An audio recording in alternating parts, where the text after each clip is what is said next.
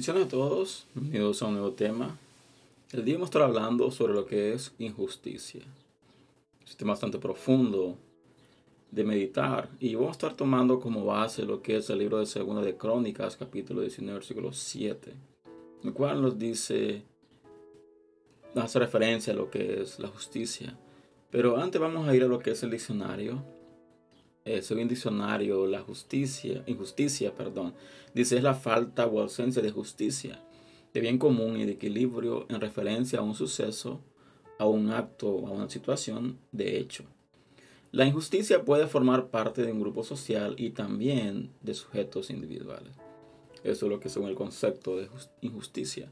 Pero también dice el término injusticia se refiere generalmente a la ilegalidad, a la negligencia, a la mala conducta o al abuso que no ha sido corregido o bien sancionado por el sistema legal y o sistema judicial. Y también a no respeto por los derechos tanto de los individuos como de la sociedad en conjunto. Así la injusticia es el beneficio de algunos en pos del prejuicio de otros. Algo bastante profundo eh, cuando hablamos de injusticia. Vemos que es un concepto bastante amplio, hay muchos aspectos de tomar en cuenta. Así que si vamos a la palabra, libro de Segunda de Crónicas, capítulo 19, versículo 7, dice lo siguiente, sea pues en vosotros el temor de Jehová, mirad lo que hacéis, porque con Jehová nuestro Dios no hay injusticia, ni acepción de personas, ni admisión de cohecho. Es un texto bastante profundo en el cual hace referencia a lo que es la justicia de Dios. Dice, porque en Jehová no hay injusticia. En Dios no hay injusticia. Así pues, con vosotros el temor de Jehová, mirad lo que hacéis. Y no sé por qué esta palabra de temor a Jehová está muy común o está muy presente en lo que es los videos que estoy así, que he hecho. Y me llama la atención, porque cuando una palabra se repite mucho, constantemente en nuestra vida es porque hay un mensaje de parte de Dios para tu vida. Hay un mensaje tal vez directo o indirecto, tal vez para que tú no entiendas o para que tú hagas referencia de ello. Así que vemos de que injusticia es la falta o ausencia de justicia o de bien común y de equilibrio. Algo de que pasa muy a menudo lo siguiente. Muchos de nosotros somos muy prejuiciosos, hacemos un juicio antes de tiempo. La palabra prejuicio significa juicio antes de tiempo. Cuando nosotros conocemos a alguien, por lo general tenemos una, una idea de cómo esta persona es, tenemos una impresión de cómo esta persona es. Hay muchos que dicen que la primera impresión cuenta, pero no siempre es la más importante. Lastimosamente, eh, si hablamos de primera impresión, vemos de que hay momentos donde nosotros conocemos personas y la primera impresión que tenemos de una persona muchas veces arrogante, una persona un poco engreída. Pero pasa el tiempo y comenzamos a compartir con esta persona y damos cuenta que es diferente. Y nos llevamos a la sorpresa de que es totalmente diferente a como a primera vista o primera impresión lo notamos. ¿Qué quiero decir con esto? Quiero decir de que no podemos guiarnos por las primeras impresiones, porque no siempre son las más importantes. Porque si nos guiamos por primeras impresiones, ¿cuántas amistades, cuántas conexiones perderíamos si nos guiamos nada más por primeras impresiones? Eh, así que voy a lo que es profundizar en el tema de injusticia. Hoy en día vemos cómo ciertos grupos se van en contra de otros, muchas veces por prejuicios raciales, muchas veces por mala información, otras veces por em, mala expectativa. Pero algo que debemos tomar en cuenta es lo siguiente, y si nos vamos a la palabra como cristianos, como hijos de Dios, tenemos que irnos a la palabra. Y en primer lugar tenemos que entender de que Dios es un Dios justo, que a Él no le gusta la injusticia. También dice de que no hace acepción de personas ni admisión de cohecho. ¿Qué es admisión de cohecho? Significa cuando tú te excusas o te crees con el derecho de hacer algo por el sentido de hecho de servir a Dios, un ejemplo. Algo que pasa muy menudo es lo siguiente. Cuando tú eres parte de una iglesia, tú eres parte de una entidad, en este caso iglesia, denominación, como queramos eh, decirlo. Y tú eres una persona de que muy pudiente en el sentido monetario. Y tú diezmas a la iglesia, tú ofrendas a la iglesia. Y por esta ofrenda, este diezmo que es sustancioso, que monetariamente es alto, muchas veces tú crees de que tienes el derecho de exigir cosas. Como hacer algo, como no hacerlo, a quién poner un ministerio, a quién no poner un ministerio. Por el hecho de tu ofrenda, de tu diezmo.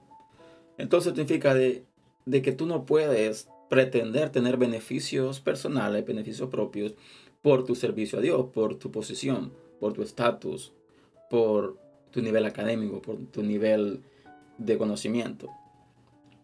Entonces, ¿qué pasa cuando toma dos personas diferentes? Una persona con capacidad, con conocimiento, con experiencia, pero con falta de justicia. Y tomas otra con poco conocimiento, poca experiencia, pero con un alto sentido de justicia. ¿Cuál elegirías? ¿Cuál de las dos personas tú elegirías? Te vas a la persona por el estatus, por el conocimiento y la experiencia y desechas a aquella por su falta de experiencia, de conocimiento. Pero esa persona es injusta. Pero como guarda el perfil o está dentro del perfil de que tú necesitas, entonces seleccionas esta y desechas la otra. ¿Estás haciendo justicia o eres injusto? Dependiendo del punto de vista que tú lo mires. Porque todo depende del punto de vista que nosotros lo miremos. Cada quien tiene diferentes expectativas, diferentes opiniones, dependiendo del punto de vista que se vea la persona de que le gusta estar rodeado de personas nada más preparadas, entonces tú vas a desechar personas de que no tienen la preparación teológica o la preparación educativa o tu estatus social. Entonces automáticamente vas a desecharlos. Cuando hablamos de injusticia, estamos hablando cuando hacemos excepción de personas. Un ejemplo. Si una persona reconocida, famosa, por decir así, comete una falta. Y una persona X no conocida hace la misma falta que esta. Y tú tienes preferencia a esta otra persona por su estatus.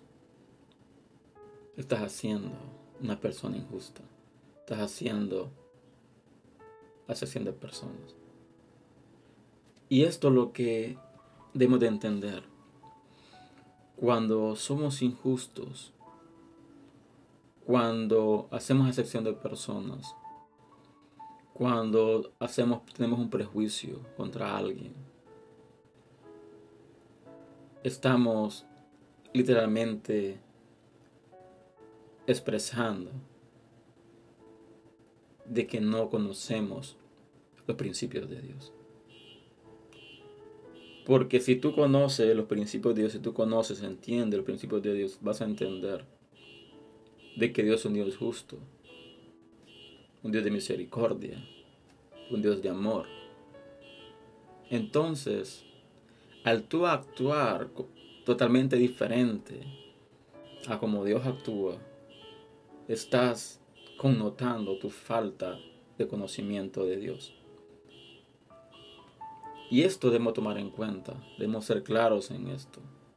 Debemos aprender a no hacer acepción de personas. Debemos de aprender a no tener preferencias. Debemos de aprender a ser justo.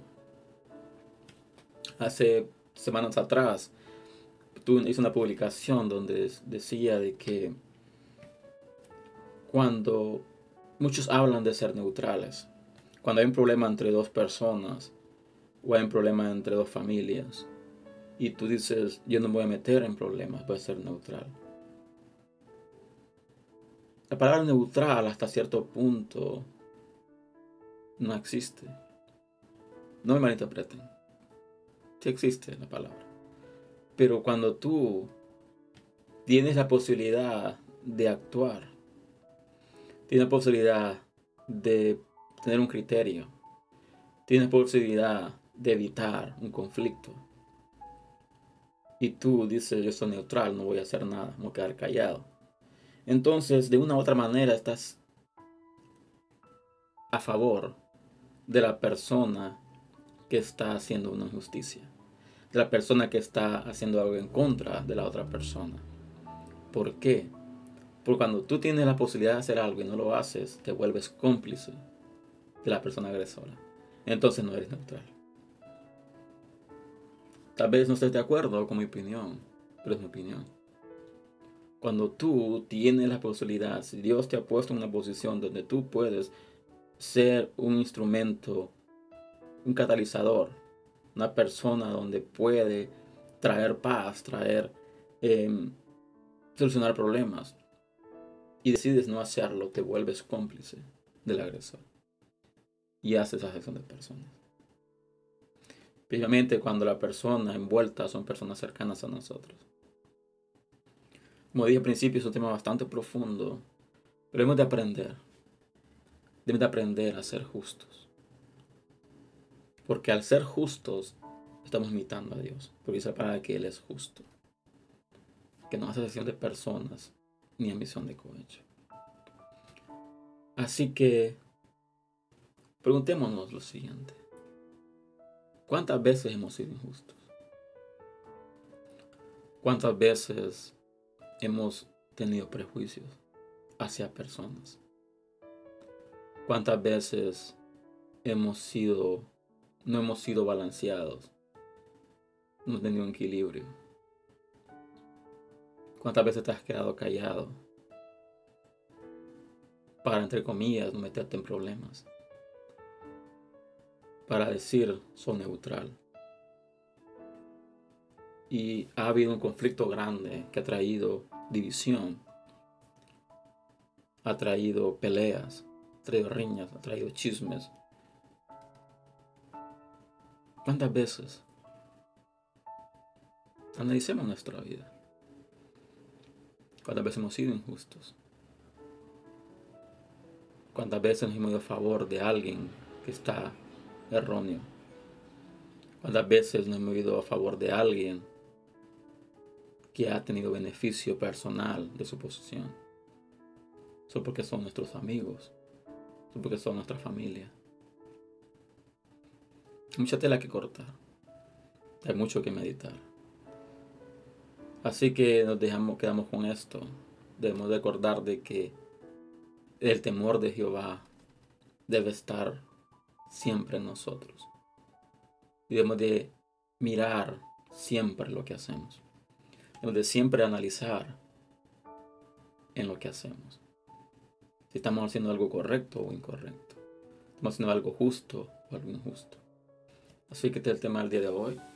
Pero en el Señor que ha sido bendición para Dios. Te invito a compartir este material si así lo ha sido. Te invito a suscribirte al canal si no lo has hecho aún todavía. Les espero el próximo fin de semana con un tema nuevo. Así que les bendiga. Dios guarde y hasta la próxima.